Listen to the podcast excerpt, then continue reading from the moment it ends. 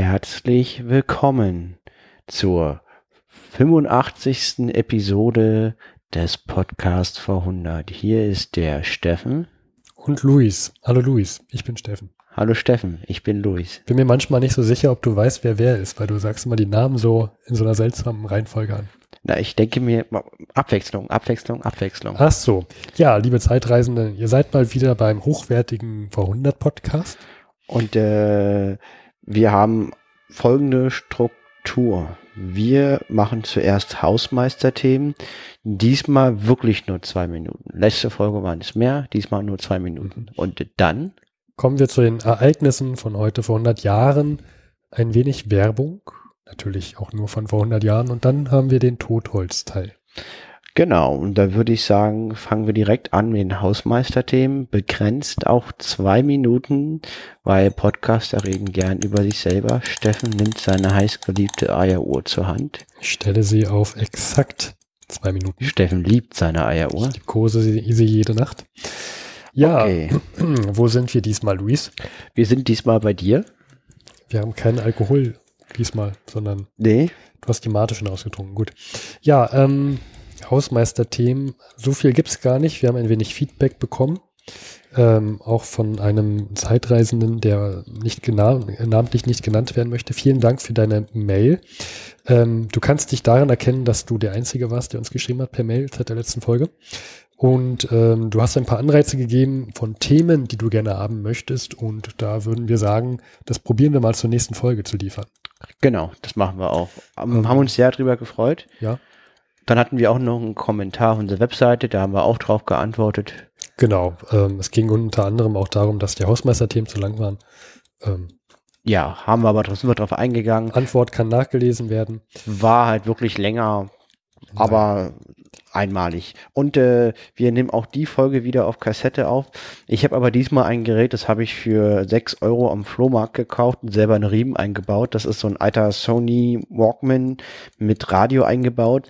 Das ist aber diesmal kein Profi-Gerät, es hat auch keine aktive Rauschunterdrückung. Steffen hat schon Probe gehört und was sagt Steffen? Steffen ist unzufrieden und sagt, nein, diesmal nehmen wir nicht die Kassettenaufnahme. Nein, wir nehmen nur damit auf, wir werden wahrscheinlich nicht die Kassette dann zum Digitalisieren verwenden. Aber wahrscheinlich wird Luis irgendwann diese Kassetten verkaufen, Ich weiß es nicht. Ich nehme die Folge trotzdem auf Kassette auf, weil ich es kann. weil du es kannst. Das ist das Motto vom V100 Podcast. Und denn im Internet ist immer Platz.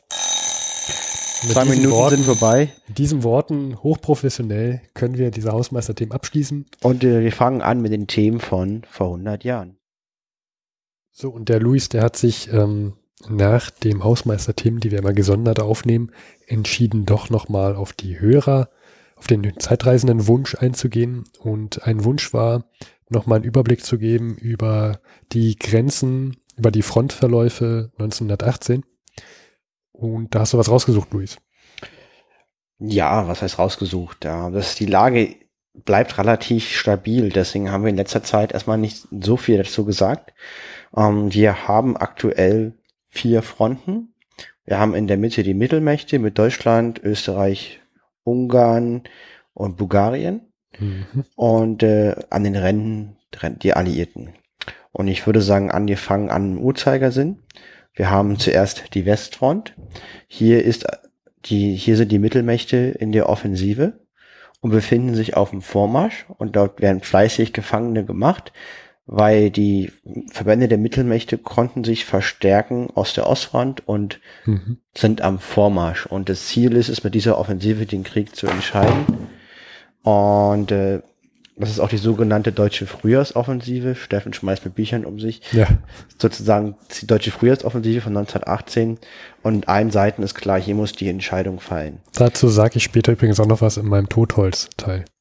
Ähm, die Westfront richtet sich vom Meer, von der Nordsee, verläuft sie durch Belgien durch, durch Frankreich durch, ähm, bis, bis zur Schweiz. Und ähm, dann ab der Schweiz ist dann Italien auf Seite der Entente und wir haben sozusagen im heutigen Südtirol und über Venedig eine weitere Front, die sogenannte Alpenfront zwischen den Mittelmächten und Italien. Hier gab es im Winter eine entscheidende Offensive der Mittelmächte, wo große Fortschritte erzielt werden konnten, aber nicht der Durchbruch. Jetzt äh, haben wir hier einen Patt und es passiert gar nichts, weil sowohl die Italiener als auch die österreich-ungarischen Verbände ausgelaugt sind und nicht Ja. in der Lage sind, große. Wir, wir erinnern uns, die Italiener hatten Angst um, um ihre Stadt Venedig und fingen an, ähm, die Leute evakuieren zu wollen. Richtig. Und die sind beide total kriegsmüde und können keine großen unabhängigen Mil Militärunternehmen durchführen. Dann ist der ganze Balkan in der Hand der Mittelmächte. Wir erinnern uns, der Krieg begann mit Serbien, dass Österreich-Ungarn Serbien eingegriffen hat. Irgendwann ist Bulgarien auf der Seite der Mittelmächte eingetreten und Rumänien auf der Seite der Entente. Mhm. Und äh, hier in der Front haben die Mittelmächte sozusagen, sind sie oben auf, weil Serbien ist gefallen, Rumänien ist gefallen, Albanien ist gefallen und die Front ist jetzt äh, ungefähr an der heutigen Ländergrenze von Griechenland zu Bulgarien, Serbien und Albanien. Genau, dann kommen wir gleich zum Osmanischen Reich, ne? Richtig, das würde ich jetzt nochmal ausklammern. Da wird in im Mittleren Osten und im Irak, dort wird gekämpft. Ähm, hier können wir grob sagen, dass sich die, die Türken gegen eine Übermacht äh, wehren und sie auf dem Rückzug sind, die Front aber sehr langsam sich zurückzieht. Und dann kommen wir weiter im Norden zur ehemaligen russischen Front. Richtig, hier haben wir ja einen Waffenstillstand, den Frieden von Presley-Tosk. Es ist aber nicht so, dass jetzt da komplett friedefreie Eierkuchen herrscht. Allein Deut das Deutsche Reich hat immer noch 1,1 Millionen Soldaten an der, an der ehemaligen Ostfront, die auch noch in Kämpfe verwickelt sind, weil in Russland herrscht Bürgerkrieg. Weiße Truppen gegen rote Mhm. Truppen. Äh, Engländer sind, sind, sind im Norden von Russland gelandet, im Murmansk, da in der Ecke bei Finnland, ganz oben. Wir haben, wir haben Japaner in Vladivostok und wir haben natürlich auch deutsche Truppen, die trotz Waffenstillstand noch mit im Bürgerkrieg eingreifen und auf dem Vormarsch sind. Wir erinnern uns, die Japaner von der letzten Sendung. Wir haben totales Chaos am, am Osten. Das ist die Großwetterlage.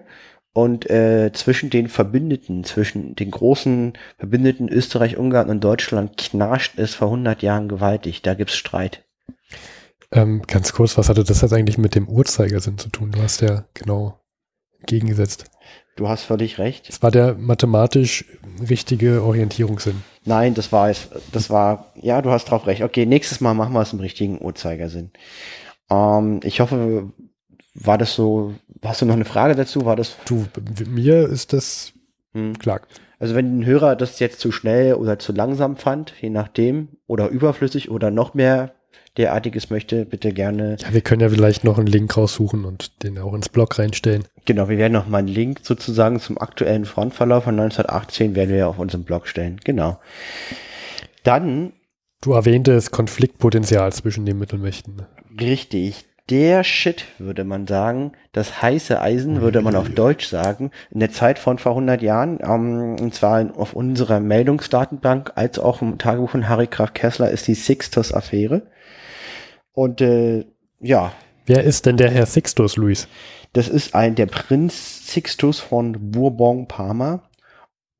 Und äh, der hat auch einen Bruder, Frank Xaver von Bourbon-Parma. Ich glaube, die hatten wir auch schon mal irgendwie hin und wieder mal in der Meldung. Ja, das hatten wir Ja. schon mal. Äh, es sind belgische Offiziere. Mhm. Ja, Sätze? Ja, Warum nee, sind sie das wichtig? Klingelt jetzt gerade nicht. Warum? Nee, nee, ist gemein. Das ist auch, die sind deswegen Ja. wichtig, weil das sind zwei Brüder und die Schwester von denen ist eine Frau namens Zita und das ist zufällig die Kaiserin von Österreich-Ungarn. War das nicht auch so, dass einer auf Seiten der Mittelmächte war und der andere nicht? Das weiß ich ehrlich gesagt gerade nicht. Das bin ich auf dem, aber das Hm. kriege ich, kann ich Vielleicht verwechsel ich die Nee, beiden nee, nee, also der, die sind ja belgische Offiziere. Und mir ist so, dass einer äh, auf Seiten der, der äh, Genau. Westmächte war, äh, also Entente, und einer auf der Seiten, auf Seiten der Mittelmächte und der hat auch, glaube ich, mal irgendwie den, den äh, Regenten von, von Österreich, Ungarn aus dem Wasser gerettet oder so. Mhm. Bin ich gerade der Meinung. Stimmt das so spontan? Habe ich meine grauen Zellen richtig äh, reaktiviert? Ja, das stimmt. Ha! So. Und der Sixtus ist der Namensgeber dieser Affäre. Der Sixtus, der Prinz von Bourbon-Parma, stammt aus dem Hochadel. Wie gesagt, seine Schwester ist die, die Kaiserin von Österreich-Ungarn. Mhm. Und hier geht es halt darum, dass Österreich-Ungarn ähm, sich gedacht hat, also sprich der Kaiser hat sich gedacht, zusammen mit diesem Prinzen, wir könnten mal gucken, ob wir nicht den Frieden vorantreiben würden. Und die haben halt unabgestimmt mit dem Deutschen Reich ähm, Friedensfühler nach Frankreich ausgestreckt. Ja, das ist natürlich schön für das Deutsche Reich. Die werden das nicht gut gefunden haben. Ja. Genau. Wenn so, der, wenn so der, ich sag mal jetzt aus Perspektive der Deutschen damals, der kleine Schützling sich auf einmal zu Friedensgesprächen ohne, also ohne Abstimmung aufmacht. Genau. Also Sixtus fuhr halt ähm, zum französischen Präsidenten, der auch den Kö englischen König äh, unter unterrichtete. Und es ging darum, ich lese vor, Grundbedingungen für einen Frieden wären Rückgabe Elsass-Lothringen an Frankreich, mhm. ohne Entschädigung durch Kolonien, Wiederherstellung Belgiens, Wiederherstellung von Albanien und Überlassung Konstantinopel an Russland. Klingt jetzt für Österreich-Ungarn nicht schlecht. Ich meine, was fällt auf? Wer muss keine Gebiete abgeben? Österreich-Ungarn. Exakt. Okay, aber es klingt auch, jetzt mal ganz ehrlich, es klingt aber auch fürs Deutsche Reich jetzt nicht so schlecht. Naja, das sagst du äh, heute, heutzutage. Aus der heutigen Perspektive, ja, stimmt. Das ist Schande über mein Haupt, aus der heutigen Perspektive. Ähm, ich meine, die. Aber also, okay, ich finde, ich finde das aber trotzdem auch aus der damaligen Perspektive nicht so schlimm. Zumindest äh, können sie den Rest behalten. Naja, also erstmal Elsass-Lothringen zurückgeben, es ist eine schwere ja, Schande. Okay. Das Deutsche Reich hat sich gegründet auf dem Mythos von Elsass-Lothringen. Schwere Schande. Aber wir haben, wir haben ja auch den Harry Graf Kessler, der ja erwähnte, dass ähm, es vielleicht eine Sonderlösung zu Elsass-Lothringen geben müsste, vielleicht so eine Art Republik Elsass-Lothringen unter deutscher Schutzherrschaft. Das ist nicht Rückgabe, ganzes anderes. Konstantinopel an Russland, das ist ja ein, und noch alles, was dahin führt, das ist ja ein Riesengebiet, was Russland äh, sozusagen zukommen lässt. Ach so, auch alles, was dahin führt. Naja, logisch. Nicht nur die Stadt Konstantinopel. Ja, muss, ja, muss ja da irgendwie auch hinkommen. Naja, kann man ja eine kleine Eisenbahntrasse lassen. Dann Wiederherstellung Albaniens, Serbiens, okay, das ist nicht ja. so wichtig. Gut, Wiederherstellung Belgiens ist auch sinnvoll. Aber das hatten, glaube ich, die Deutschen, ja okay, da gab es zwei Fraktionen. Die einen wollten es wieder zurückgeben, die anderen wollten da eher so eine Art äh, Pufferzone draus machen. Jedenfalls wäre das für die militärischen Führer als Eingeständnis einer Niederlage, vor allen Dingen auf deutscher Seite.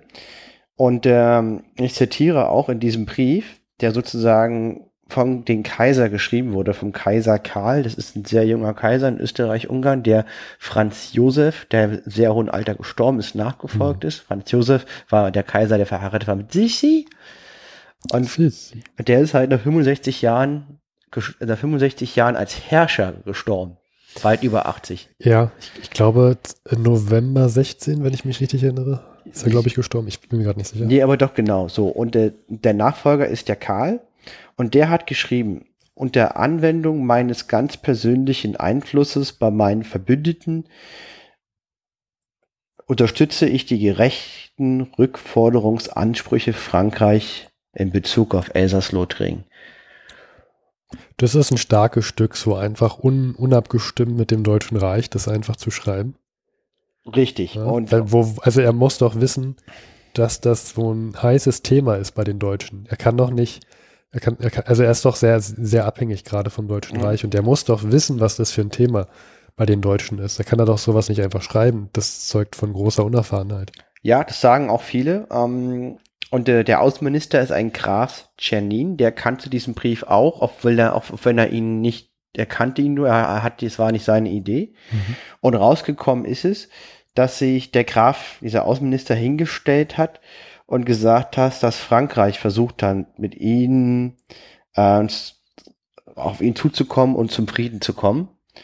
Und ähm, weil, weil das nicht stimmte, also weil Frankreich nicht den Außenminister von Österreich-Ungarn angesprochen hat und um Frieden wollte äh, und nicht, nicht als Bittsteller erscheinen wollte, hat Frankreich den großen Mittelfinger rausgeholt und diesen Brief veröffentlicht. Aber ganz ehrlich, die Franzosen kann ich da verstehen.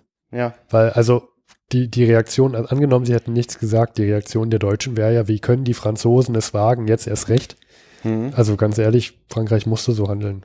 Also, ich kann die da verstehen. Ja. Und ähm, der Kaiser Karl hat natürlich sofort geleugnet, dass er diesen Brief kannte, was ihm keiner geglaubt hat.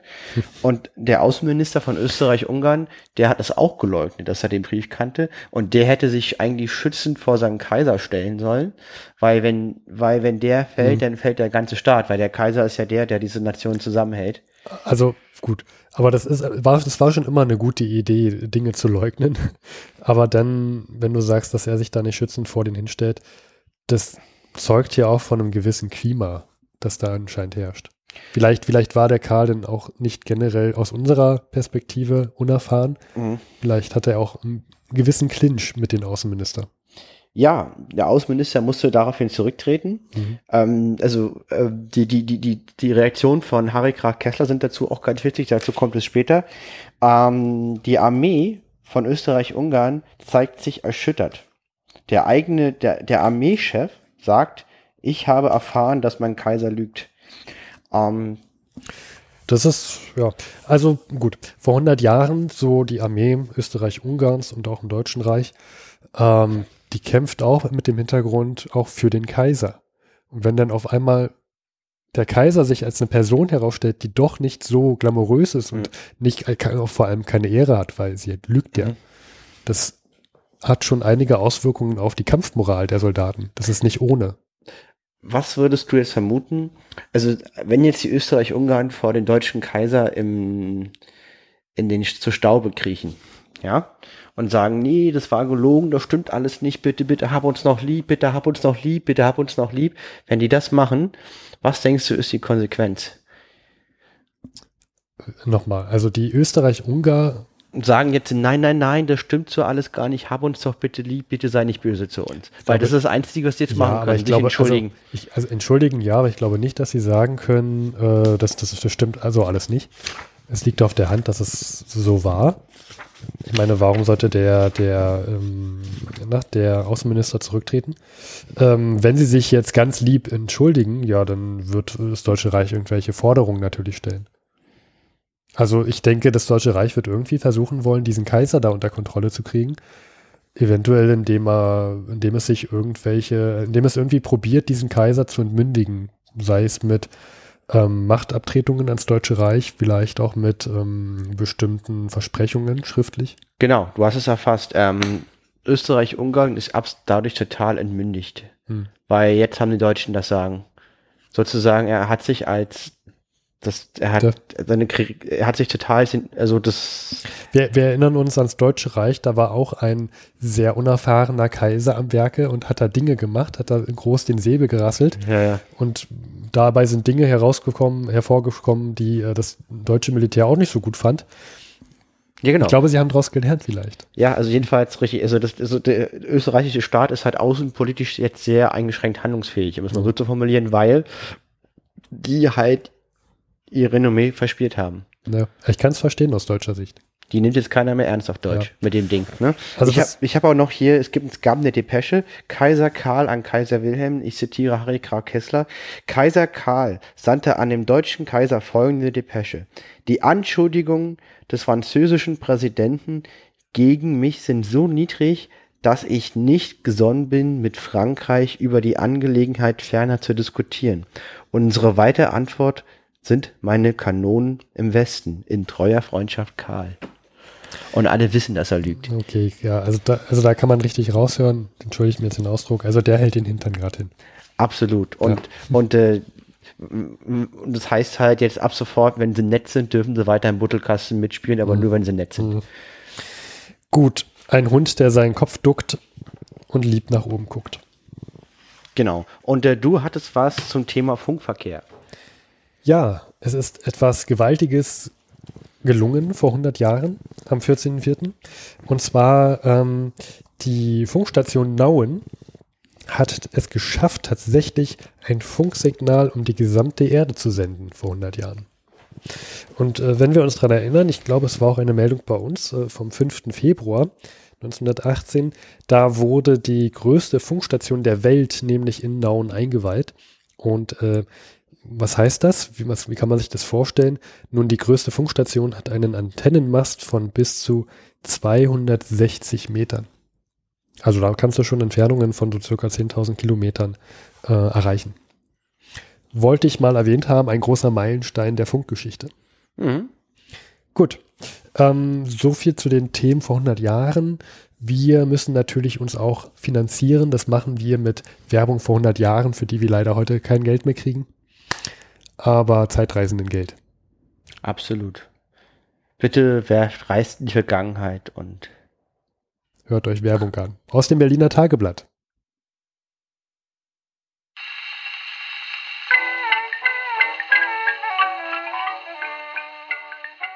Große sehenswerte Möbelausstellung. Circa 300 Speisezimmer, Herrenzimmer, Schlafzimmer, Wohnzimmer, Wohnsalons, Dielen, Küchen und vieles weiteres. Besichtigung lohnend und erwünscht. Unter anderem echte Perser und deutsche Teppiche, Clubsessel und Sofas in Leder, echte Kristalle, Porzellane, Kronen, Kunstmöbel aller Art. Kommen Sie zur Spezialabteilung vornehmer Wohnungseinrichtungen, Villen, Schlösser, Herrenhäuser und viele weitere. Möbel erstklassiger süddeutscher Kunstwerkstätten, reiche Bildhauerarbeiten, ca. 3000 Quadratmeter Ausstellungsräume. Kommen Sie zu Schlewinski Co. Berlin, Dirksenstraße 31 am Bahnhof Alexanderplatz, Ecke Königskram. Für die Verwundeten in der Rekonvaleszenz. Kaufen Sie Blutan ohne Zusatz zur allgemeinen Stärkung, die Flasche nur 2 Mark. Oder Bromblutan zur Beruhigung der Nerven, die Flasche nur 2 Mark und 40. Die Blutane sind alkoholfreie Stärkungsmittel, wohlschmeckend billig. Zu haben in allen Apotheken. Chemische Fabrik Helfenberg AG Eugen Dieterich in Helfenberg, Sachsen.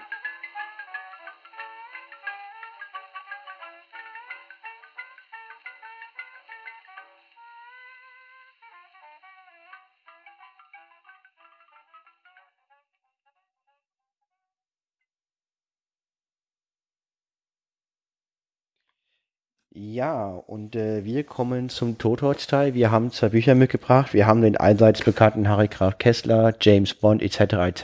in der Zeit von vor 100 Jahren. Du liest aus seinem Tagebuch. Genau. Und äh, du hast was mitgebracht? Ich habe mal wieder von Max Arthur, erwähnte es ja letztes Mal, Mhm.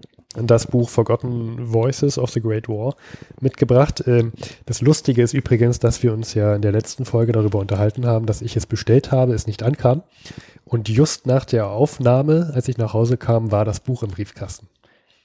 Leider, ähm, ja, Zeitreisen und so. Ich hätte natürlich zurückreisen können mit dem Buch, aber das wäre ein Paradoxon gewesen, weil dann hätte ich ja nicht mehr sagen können. Und naja, Außerdem müsstest du dann jeden erzählen, dass du, dass du eine Zeitreisemaschine hättest.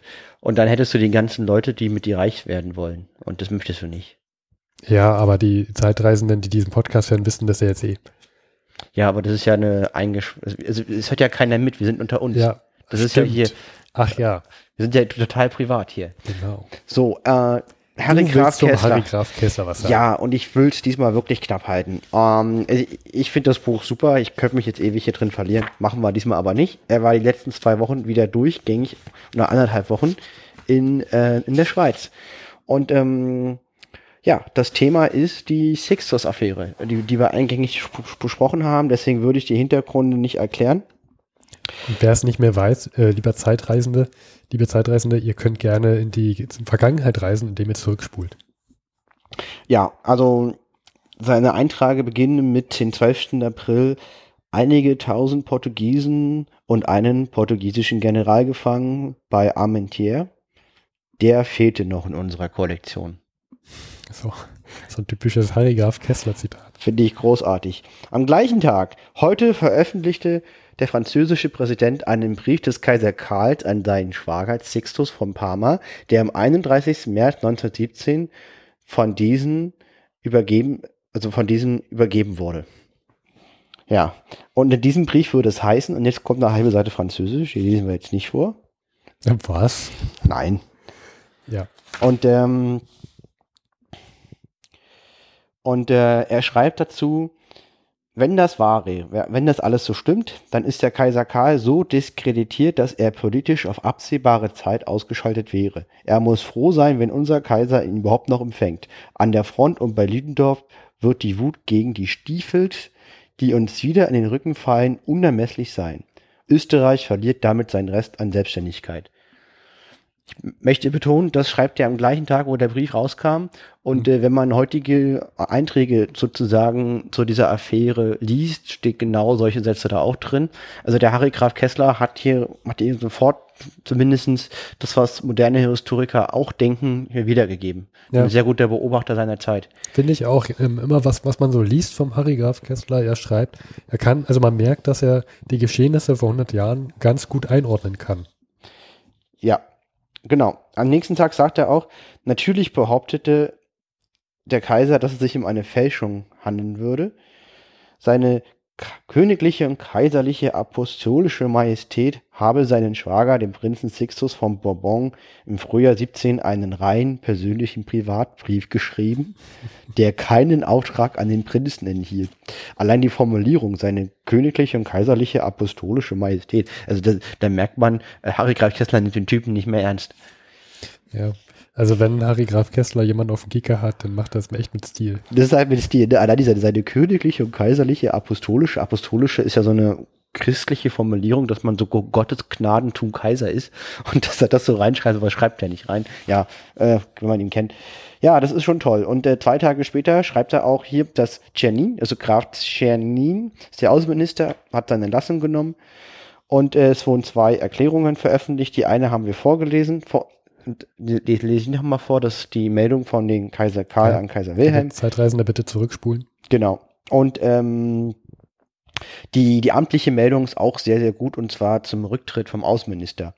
Amtlich wird verlautbart, die letzten Ausführungen des Herrn, des französischen Präsidenten ändern nichts an die Wahrheit der bisherigen amtlichen Erklärung des kaiserlich und königlichen Ministeriums des Äußeren.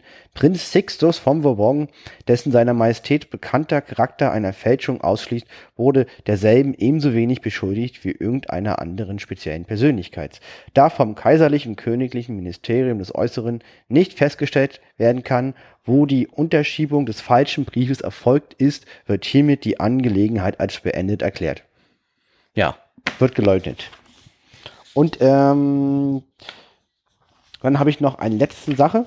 Das ist jetzt nicht mehr die Sixtus-Affäre? Nein, und zwar jetzt kommt wieder das Baltikum. Wir haben einen Hörer in Estland. Er hat sich letztes Mal beschwert über über unsere Zusammenfassung der Unabhängigkeitserklärung der Staaten. Mhm. Deswegen möchte ich nur den Satz von Harry Graf Kessler dazu vorlesen und ich bitte nochmal unserem Hörer, dass er uns nochmal dazu gerne einen Kommentar schreiben kann und dann werden wir das in der nächsten Folge hier nochmal so wiedergeben, weil der kennt sich mit dem Thema sehr besser aus als wir.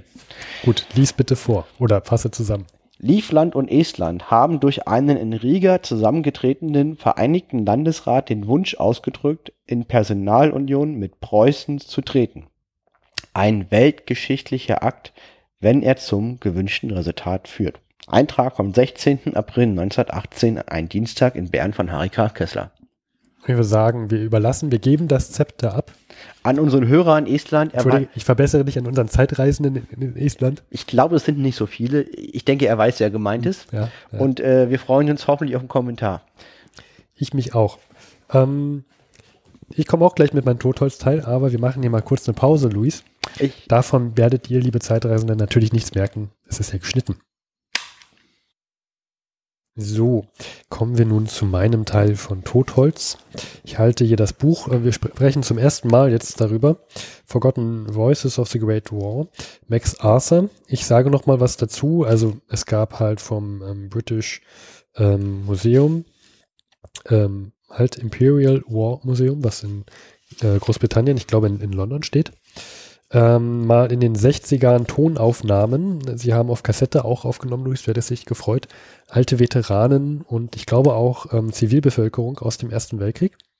Und das war so viel Material, dass man das ewig nicht auswerten konnte. Und sie haben dann um 2000 herum Max Arthur ähm, das Material zur Verfügung gestellt und er hat einfach mal so niedergeschrieben, ausgewählt, was er da sehr Interessantes drin gefunden hat.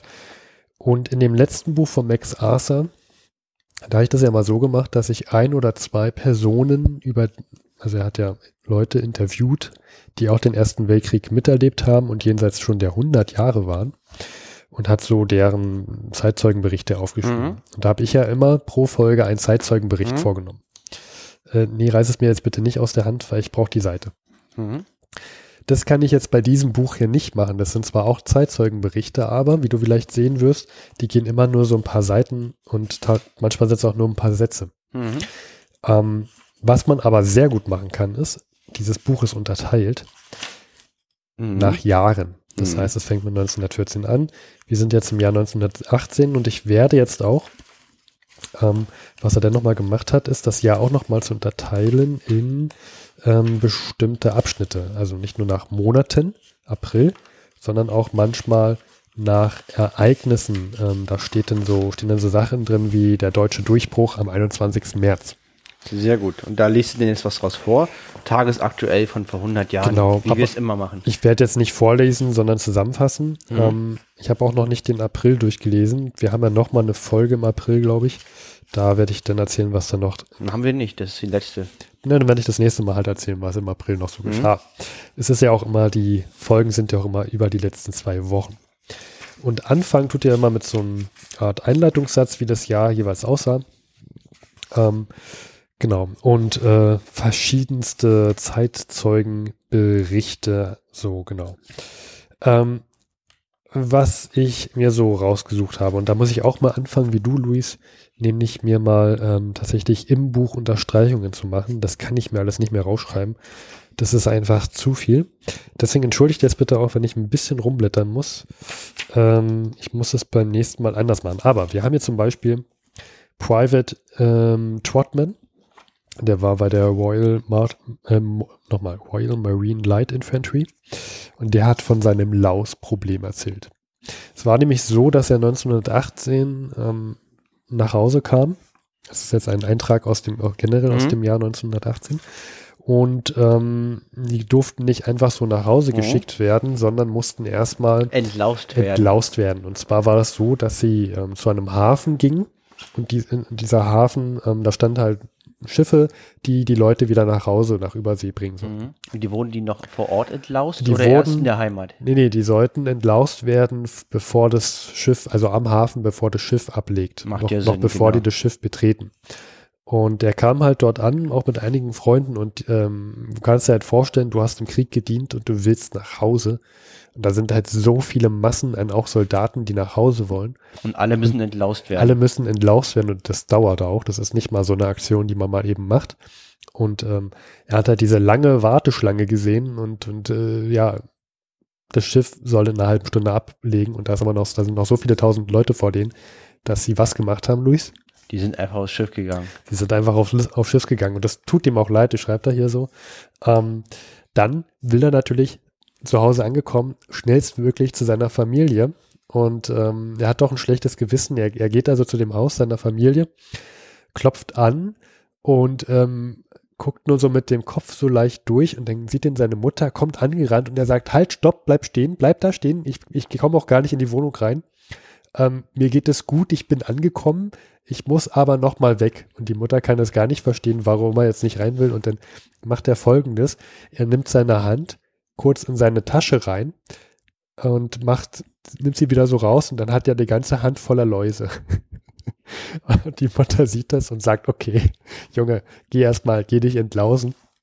Und er hatte noch eine Bekannte, die dann ähm, im, im, na, in so einem Krankenhaus gearbeitet hat und die meinten, okay, gut, äh, ich habe hier so eine Badewanne, stell dich da mal rein, ähm, deine, ich breite hier so ein großes Tuch auf, aus, da legst du deine Sachen raus, äh, rauf und dann machen wir das Handtuch wieder zu.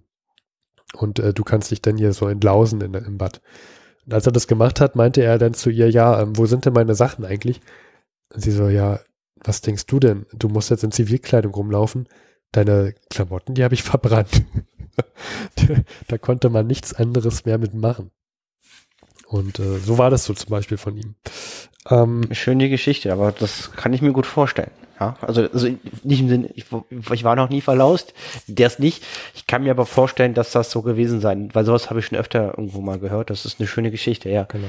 Dennoch noch eine andere Mhm. Geschichte, die jetzt auch Auch generell schön mal was Positives. Also klar, scheiße mit den Lausen, aber Ja. trotzdem eine positive Geschichte, Ja, ist irgendwie lustig. Es hat ein bisschen Humor mit drin, das ist ganz auf erfrischend mal. Ganz, ganz verlauste Geschichte. Ja, ja. Ja, ja. Hätte auch von mir sein können. Ähm, ähm, dann noch eine andere Geschichte, die generell zum Jahr 1918 war. Und zwar meinte ein gewisser Corporal ähm, Ivor Watkin aus dem 6th Battalion Welch Regiment, ähm, meinte, dass äh, je immer ein Offizier nächtlich vorbeikam mit einer Ration Rum. Und äh, es galt immer das Gerücht, dass, dass äh, der Rum gebracht wurde, damit man äh, sozusagen dieses Sperrfeuer und diese Situation an der Front ertragen könnte. könnte.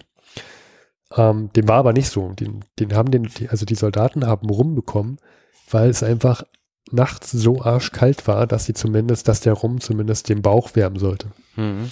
Und ähm, ja, ein paar äh, Leute haben dann auch einfach mal sich eine Flasche Rum mal ge ge na, geklaut, haben die geäxt und sich dann, also die wurden so konfus, dass sie sich dann selber erschossen haben.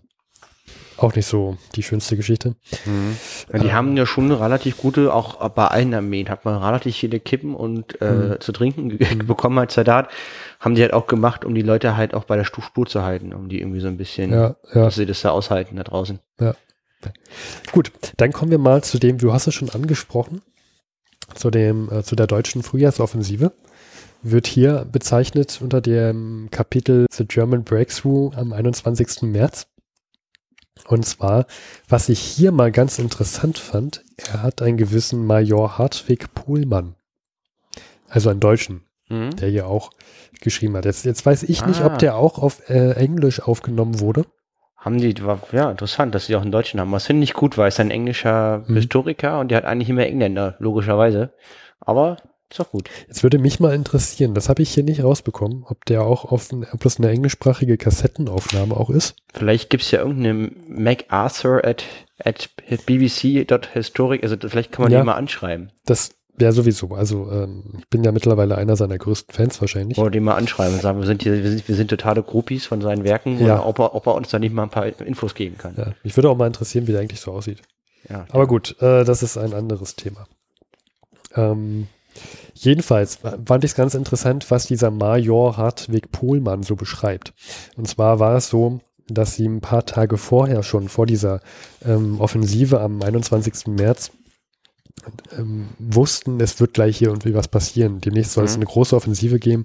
Und er hatte auch schon gesehen, dass ähm, ganz viele ähm, Eisenbahnwaggons mit deutschen Soldaten immer ankommen. Also die kamen wirklich in Massen an. Und er wusste, okay, irgendwas passiert hier gleich. Mhm. Und dann kam es tatsächlich da, dazu, dass sie um drei Uhr morgens den Befehl bekommen haben, sie sollen jetzt losstürmen. Und er meinte, es war so neblig, dass er gesagt hat, seid ihr denn wahnsinnig? Das ist so neblig, man neblig, man sieht überhaupt nichts, man kann überhaupt nichts sehen. Hier, hier schießt sich gerade jeder selber über den Haufen.